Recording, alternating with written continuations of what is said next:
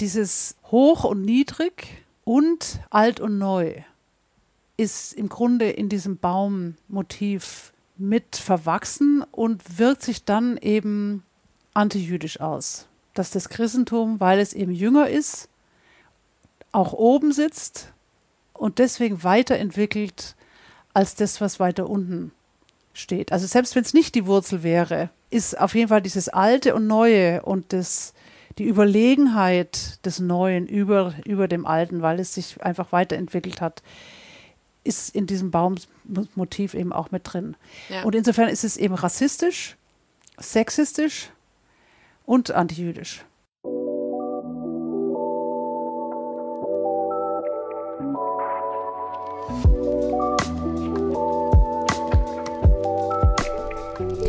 Welche Bilder verwenden Christinnen, um über das Verhältnis von Judentum und Christentum zu sprechen?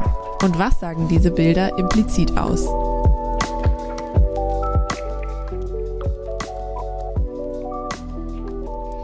Herzlich willkommen, dies ist der Podcast Bildstörung. Ich bin Caroline Ritter und in dieser Folge sprechen wir, Katharina von Kellenbach und ich, über Bilder von Bäumen, besser gesagt über das Bild von einem Stammbaum in einem Schulbuch.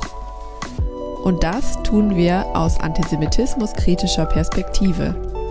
Wie in jeder Folge schauen wir uns ein antijüdisches Bild an und fragen uns, wie man es entstören könnte.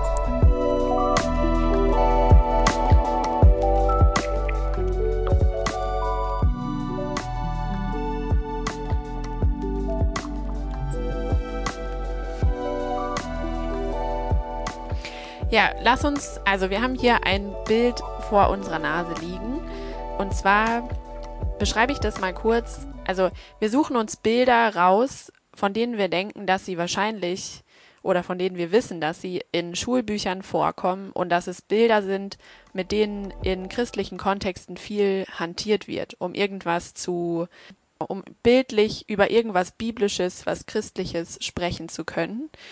Und ein beliebtes Bild für die Geschichte des Christentums oder auch für die Geschichte des Verhältnisses von Judentum und Christentum ist ja der Baum.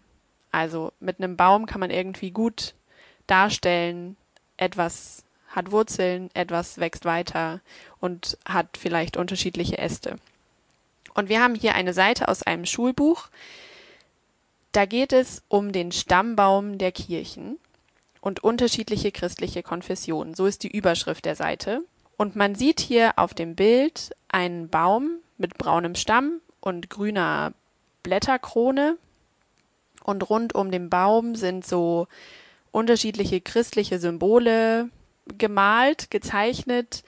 Am Boden im Gras neben dem Baum steht zum Beispiel ein Tablett mit Weintrauben und Wein und Brot. Und dann ist auf diesem Baum ein Alpha und Omega, ein Kreuz und so unterschiedliche Jahr, äh, Jahrhunderte eingezeichnet, fünftes Jahrhundert, elftes Jahrhundert. Und dann sind unterschiedliche christliche Konfessionen da auf den Zweigen geschrieben. Orientalisch-orthodoxe Kirche, koptische Kirche, armenische Kirche, so ganz viele unterschiedliche christliche Konfessionen. Und man sieht diesen Baum, der steht einfach, also der steht im Gras und Katharina, erzähl doch mal was. Es ist einfach eigentlich ein gutes Bild, um zu erzählen, dass es alle christliche Konfessionen nicht von vornherein gab. Aber was, was findest du an diesem Bild störend? Was ist da problematisch? Also, wir wollten uns mit dem Baum auseinandersetzen aus einer antisemitismuskritischen Perspektive, weil da es darin zwei Probleme gibt. Das erste Problem ist, dass ist, was man nicht sieht, nämlich, dass es keine Beziehung zum Judentum, übrigens auch keine Beziehung zum Islam gibt. Also die Wurzel fehlt. Es ist, als würde das Christentum eben aus dem Nichts herauswachsen. Das ist ein Problem, dass das Judentum gar nicht benannt wird. Das zweite Problem, und diesen Baum gibt es auch öfter in Schulbüchern, reduziert das Judentum auf die Wurzel warum sollte das Judentum zum Beispiel als Wurzel hier stehen? Warum, warum ist das historisch, religionsgeschichtlich wichtig? Weil wir mindestens so viel mit Juden interagiert haben, weil sie mindestens so präsent sind wie die anderen christlichen Konfessionen. Das heißt, unsere Geschichte ist ja eine, eine ineinander verwobene Geschichte. Und dass wir eben die europäische Zivilisation als eine christliche Zivilisation beschreiben, so als hätten Juden nicht schon vor Christen in Mainz, Köln, es gab die ganze Zeit im Römischen Reich auch jüdische Gemeinden. Das heißt, die europäische Zivilisation war von Anfang an eine interreligiöse oder mindestens eine jüdisch-christliche Zivilisation. Und das kommt in dem Bild, ist komplett ausgeblendet, als gäbe es diese Beziehung nicht, als gäbe, hätte es auch diese Gespräche und Dialoge und Beziehungen nicht gegeben, im Guten wie im Schlechten. In diesem Baum soll ja wie über den Anfang des Christentums gesprochen werden. Und warum ähm, darf da das Judentum auch nicht fehlen? Also ich würde das als These so sagen. Es gibt nicht ein einziges Jahrhundert, in dem Juden und Christen nicht miteinander gesprochen hätten. Es gibt kein Christentum ohne Judentum.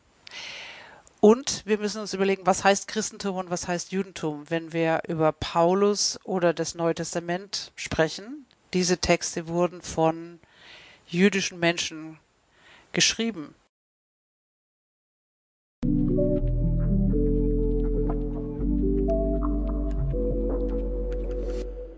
Ich denke, wir müssen noch mal drüber reden, warum dieses Bild des Baumes problematisch ist. Weil eigentlich ist es ja ein schönes Bild und auch ein unschuldiges Bild.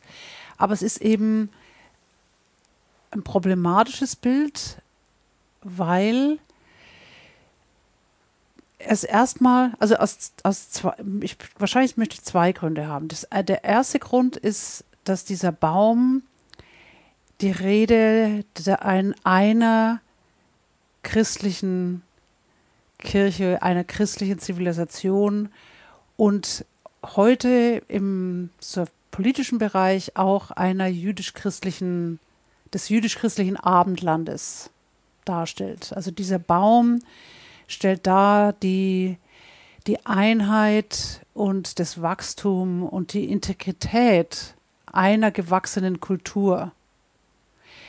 Und das Judentum als das andere wird dadurch integriert in diese Einheit. Und also das, glaube ich, ist ein Grund, warum dieser Baum auch in säkular antisemitischen Denkweisen von der jüdisch-christlichen Zivilisation, wie sie ja auch von in bestimmten konservativen Kreisen immer wieder gegen den Islam als jetzt das neue Außenseiter gegenüber ins Feld geführt wird, warum das problematisch ist. Also diese Einheit, diese simulierte Einheit, die eigentlich die Andersheit einer anderen Religion nicht wirklich respektieren kann. Das Zweite ist, dass wir von Bäumen immer auch als, als, dass da immer auch eine Wertung drin ist.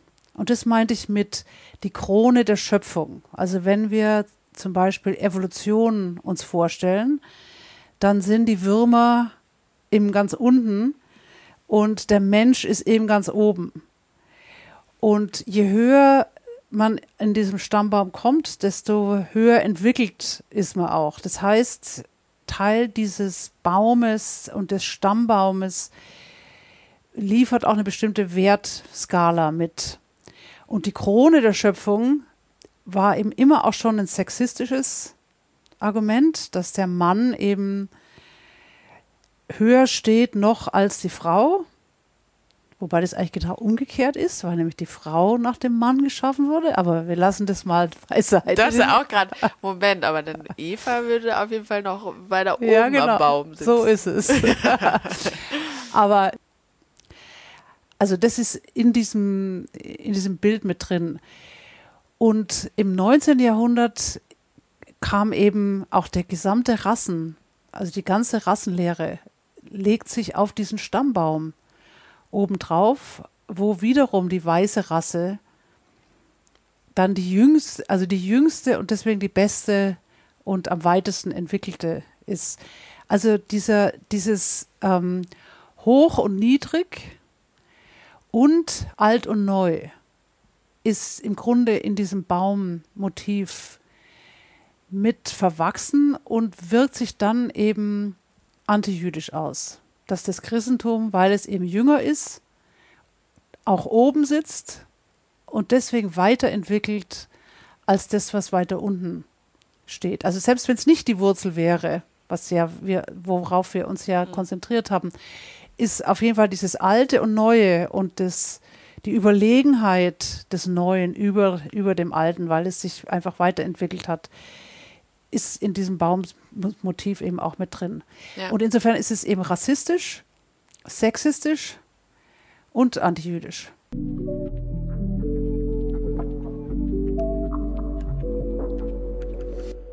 Wir wollen ja dieses Bild quasi entstören, also oder erstmal sagen, es gibt einen antisemitismus-kritischen Blick auf diese Darstellung des Christentums als Baum und wollen aber dabei nicht verbleiben, also nicht nur Bilder problematisieren, sondern dir geht es ja auch darum zu sagen, das Christentum ist nicht komplett doomed, sondern es gibt Bilder, andere Bilder, die man einüben kann, über die man sprechen kann. Welches Bild gäbe es denn zum Beispiel, ähm, um die Entwicklung von etwas darzustellen, also vom Christentum, aber wo das Verhältnis des Judentums so selbst zum Judentum selbstverständlich mit inbegriffen ist und, und auch positiv ähm, betont wird und nicht, also wo es nicht irgendwie darum geht zu sagen, was war vorher da, was war dann da, gibt es etwas, was da alt ist und dann etwas, was die wie so Fortentwicklung ist. Also das ist ja irgendwie auch problematisch, dass sich das Christentum irgendwie immer so als ja neueres danach nach dem Judentum darstellen will. Also ja, was für ein Bild Also das Problem es? mit dem Baum ist, dass eben am Anfang es eine Wurzel gibt und die Vielheit kommt erst in der Krone.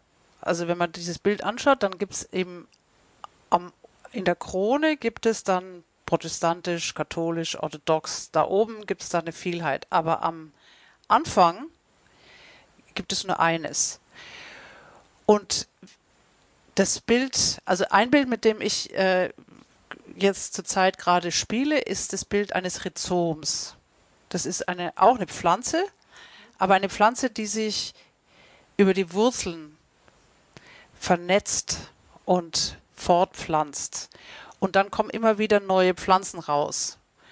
Sind natürlich immer, ist es immer eine gleiche Pflanze, leider. Man kann da, darüber auch nicht ganz diese Pluralität und Diversität besser ausdrücken.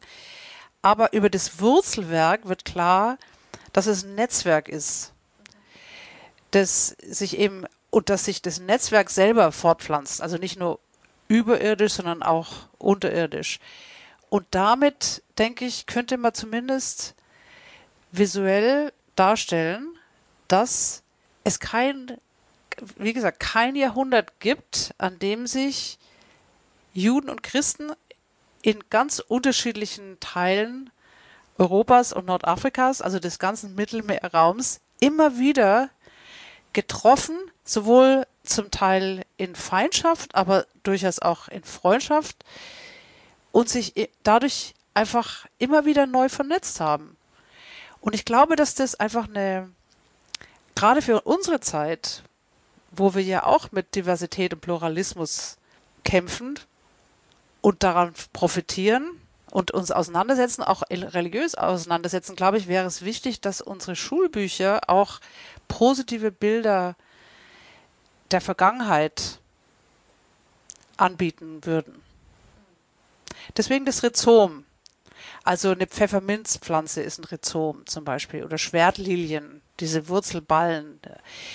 Ich will, ich will vielleicht kurz einwerfen, dass ich weiß, wie Katharinas Garten aussieht und ähm, ihre Liebe für unterschiedlichste Pflanzenarten auf einem engen Ort äh, ist darin auf jeden Fall sehr sichtbar. Da sprießen zumindest im Sommer Sonnenblumen neben Tomatenpflanze neben. Also es ist ein sehr bunter, bunter Garten auf engem Raum. Deswegen passt es sehr gut.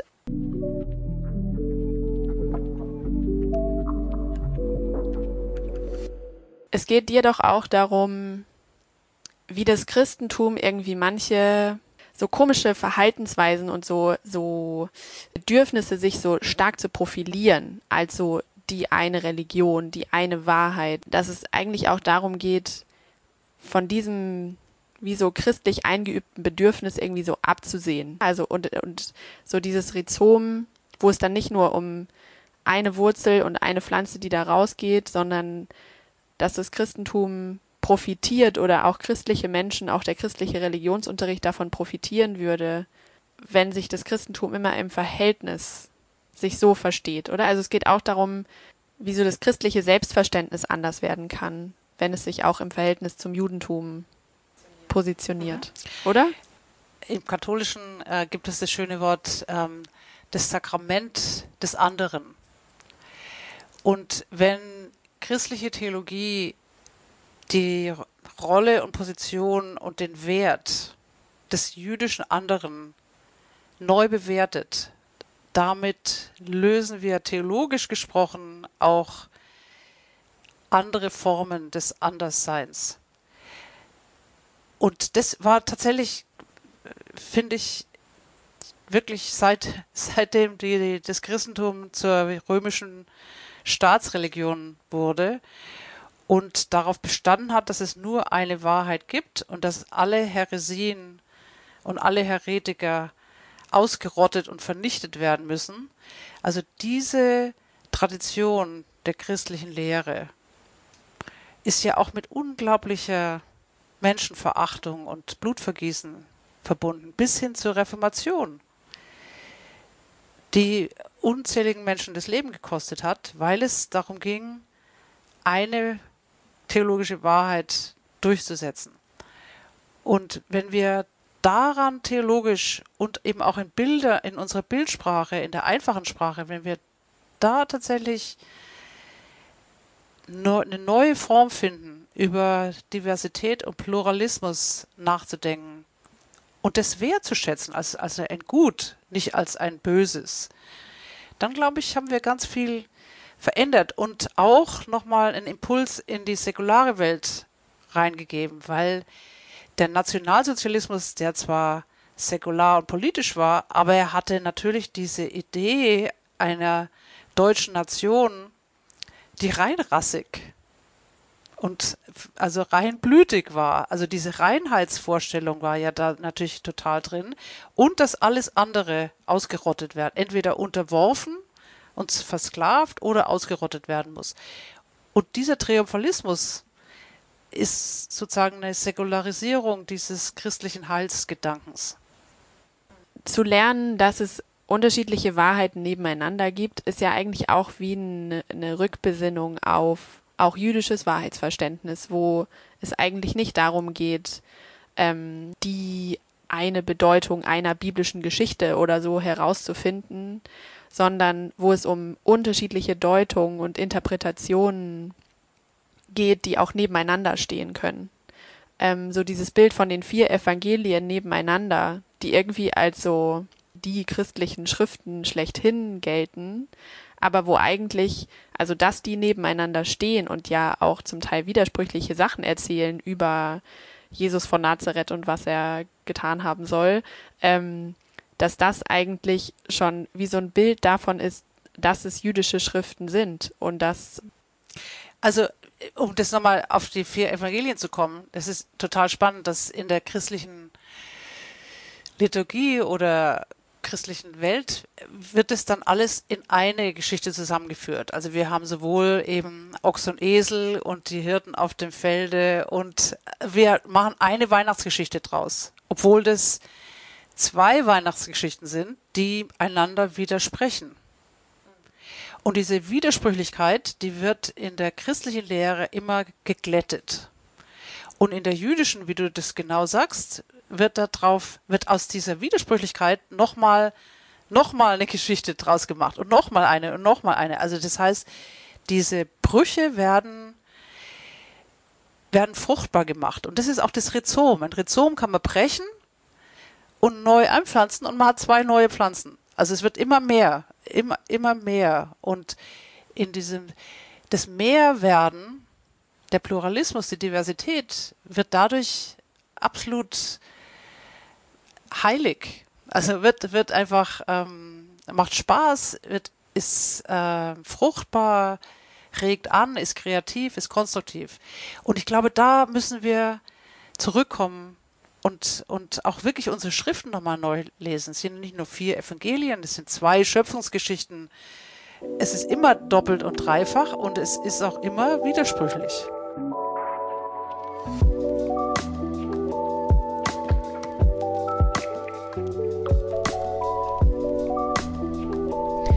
In dieser Folge ging es quasi vom Baum zum Rhizom, ein Bild, was religiös und säkular für die Pluralität von Wahrheit werben kann. Lasst uns gerne Kommentare da, was ihr von unseren Ideen haltet oder woran ihr Kritik üben wollt und hört sehr gerne auch in die anderen Folgen von Bildstörung hinein.